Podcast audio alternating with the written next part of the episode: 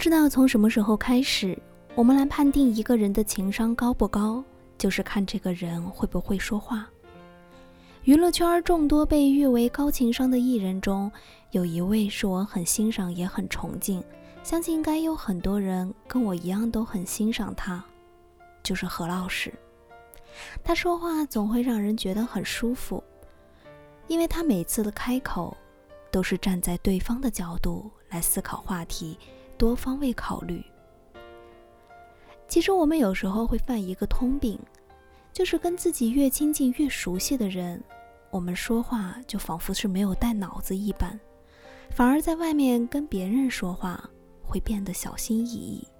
我并不认为这说情商不高，而是因为你太相信你朋友才会如此。如果你想改变自己说话方式，那不如就从自己身边熟悉、亲近的人开始，慢慢的去培养。这样的一种习惯，让它成为你生活中不可或缺的一部分吧。